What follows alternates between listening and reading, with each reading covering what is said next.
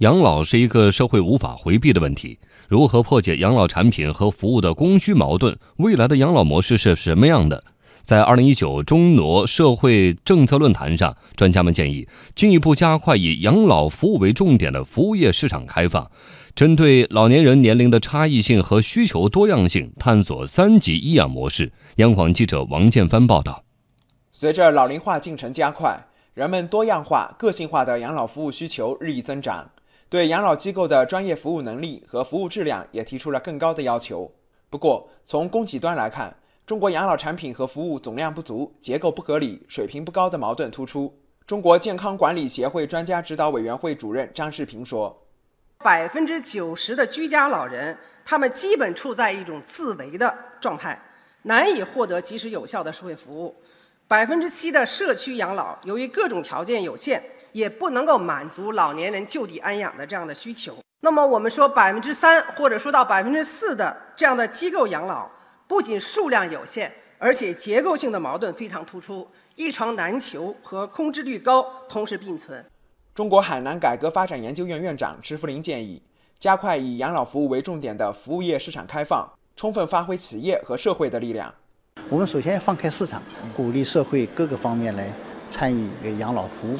增加多种的供给，特别是养老服务体系问题，在政府加大供给的同时，社会的力量、企业的力量特别重要。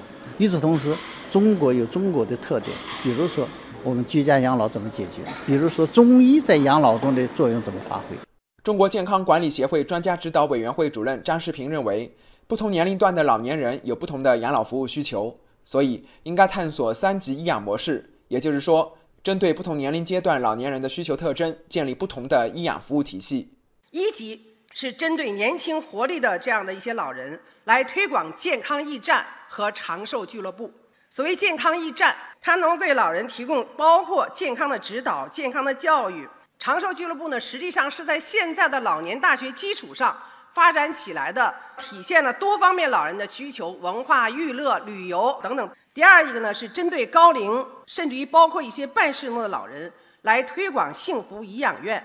它更多的满足于老年人互助养老、抱团养老、结伴养老的这样的一种需求。当然，价格也要更趋合理。第三级呢，针对长期卧床、失能失智的老人，来推广幸福护理院，来提高他们的生活护理啊、康复训练以及临终关怀。